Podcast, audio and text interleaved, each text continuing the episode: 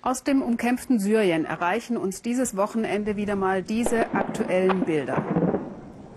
Die Lage in Syrien spitzt sich offenbar so zu, dass immer mehr Syrer aus ihrem Land flüchten. Mehr als 10.000 alleine am Ende dieser Woche. Gleichzeitig drängen ausländische Kämpfer ins Land hinein. Radikale Islamisten auf Seiten der Aufständischen, schiitische Milizionäre unterstützen auf der anderen Seite Assads Regierungstruppen. Erst gestern soll in Homs ein führendes Mitglied der libanesischen Hisbollah getötet worden sein. Was will die Hisbollah? Welche Rolle spielt sie im Syrien-Konflikt und im Libanon selbst? Dieser Frage ist unser Korrespondent Thomas Aders nachgegangen. Im Süden des Libanon, wir fahren an die Grenze zu Israel. Es ist die Hochburg der Partei Gottes, der Hisbollah. Überall Katjuscha-Raketen, das Symbol des Widerstands gegen den, so sagt man hierzulande, zionistischen Feind. Wie ein Messias wird Hisbollah-Chef Nasrallah verehrt, hier mit seinem Alliierten, dem syrischen Diktator Assad.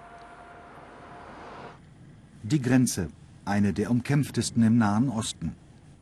Unten im Tal liegt Israel, darüber das libanesische Dorf Marun Aras, wo die Hisbollah diesen politischen Freizeitpark angelegt hat.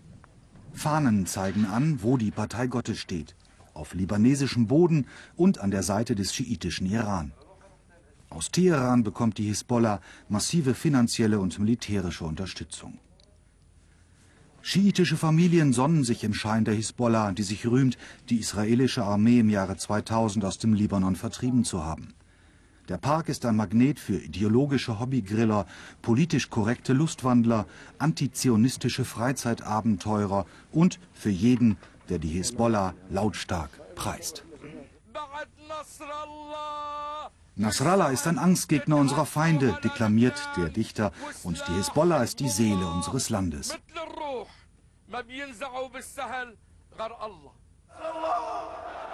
Selten zeigt er sich in der Öffentlichkeit, aber wenn Hassan Nasrallah es tut, dann mobilisiert er gleich Hunderttausende, wie hier im September. In seiner Rede in Beirut nimmt er Stellung zum berüchtigten Mohammed-Video eines Fanatikers aus den USA.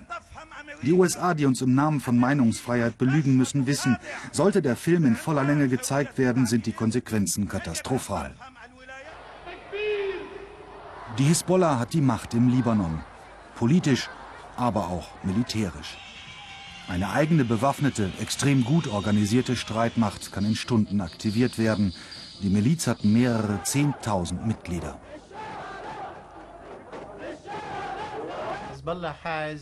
Die Hisbollah hat das Monopol einer eigenen militärischen Streitmacht. Sie kann Israel den Krieg erklären oder den Frieden. Die Hisbollah agiert quasi souverän, was normalerweise nur ein Staat kann. Die Hisbollah hat eine eigene Außenpolitik, eigene Geheimdienste, ihr eigenes Finanzsystem. In vielerlei Hinsicht ist die Hisbollah ein Staat innerhalb eines Staates.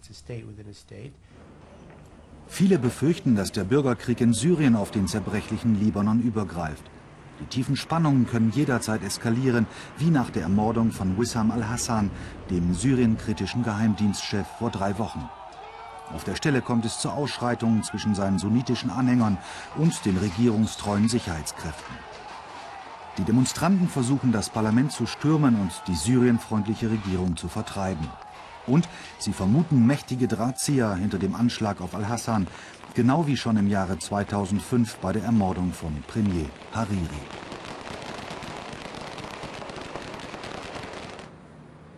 Die Demonstranten wollen in ihren Zelten so lange vor dem Parlament ausharren, bis die Syrienfreunde in der Regierung abgesetzt sind. Syrien ist das zentrale Thema im Libanon. Assads Geheimdiensten und der Hisbollah werfen die Demonstranten vor, hinter den meisten Mordanschlägen an zehn Syrienkritikern zu stecken. Vier Führer der Hisbollah stehen unter dringendem Verdacht, an dem Mord an Rafik al-Hariri verwickelt gewesen zu sein. Seit 2008 ist die Hisbollah an der Regierung beteiligt und besetzt wichtige Posten. Diese Regierung ist die Regierung der Hisbollah. Sie ist derzeit stärker als der Staat. Die Hisbollah arbeitet weniger für den Libanon als vielmehr für den Iran und für Syrien. Beirut. Früher nannte man es das Paris des Nahen Ostens. Doch vom Glanz ist nach mehreren Kriegen und Dutzenden von Terroranschlägen kaum mehr etwas übrig. Die Vorbereitungen für das kommende schiitische Aschura-Fest haben begonnen, vor allem im Süden der Hauptstadt, wo die Partei Gottes regiert. Selten war sie Journalisten gegenüber so abweisend wie heute. Nicht ein Repräsentant will mit uns sprechen. Offenbar hat die Hisbollah Angst, ihre komfortable Machtposition durch ein Interview zu gefährden oder Öl ins Feuer des heraufziehenden Bürgerkriegs zu gießen. Die Hisbollah bestimmt in ihrer Hochburg Harekreit, ob und was ein Fernsehteam drehen darf. Ein Aufpasser weicht nicht von unserer Seite. Im Libanonkrieg 2006 war das Viertel von der israelischen Luftwaffe in Schutt und Asche gelegt worden. Doch die Hisbollah hat die Häuser in Windeseile wieder aufgebaut, angeblich mit dreistelligen Millionenbeträgen aus dem Iran. Die Dankbarkeit der Bevölkerung, das ist das Einzige, was die Gnade unseres Aufpassers findet. Hassan Nasrallah ist alles für uns, möge er gesund bleiben. Die Widerstandsbewegung hat uns alles gegeben. Es gibt nichts, was die Hisbollah uns nicht erfüllt.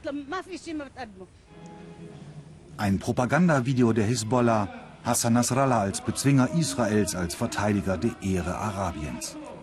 So kämpferisch er sich hier auch gibt, seine Interessen im Libanon liegen offenbar nicht im bewaffneten Kampf gegen innenpolitische Feinde.